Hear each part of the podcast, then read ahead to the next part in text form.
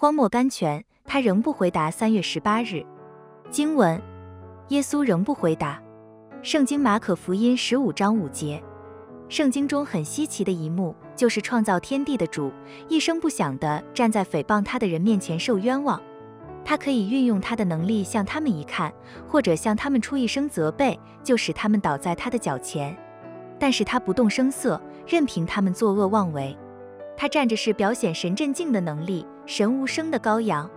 我们也当有这样的镇静，这样的镇静可以给神机会替我们工作。给我们评定，这样的镇静就是停止自己的谋划和活动，并除自己的智慧和成见，让神单独去应付人们的攻击。多少时候我们失败，就是因为没有神的镇静。我们会用自己的智慧和力量来自卫，顶不会用神的镇静来得胜。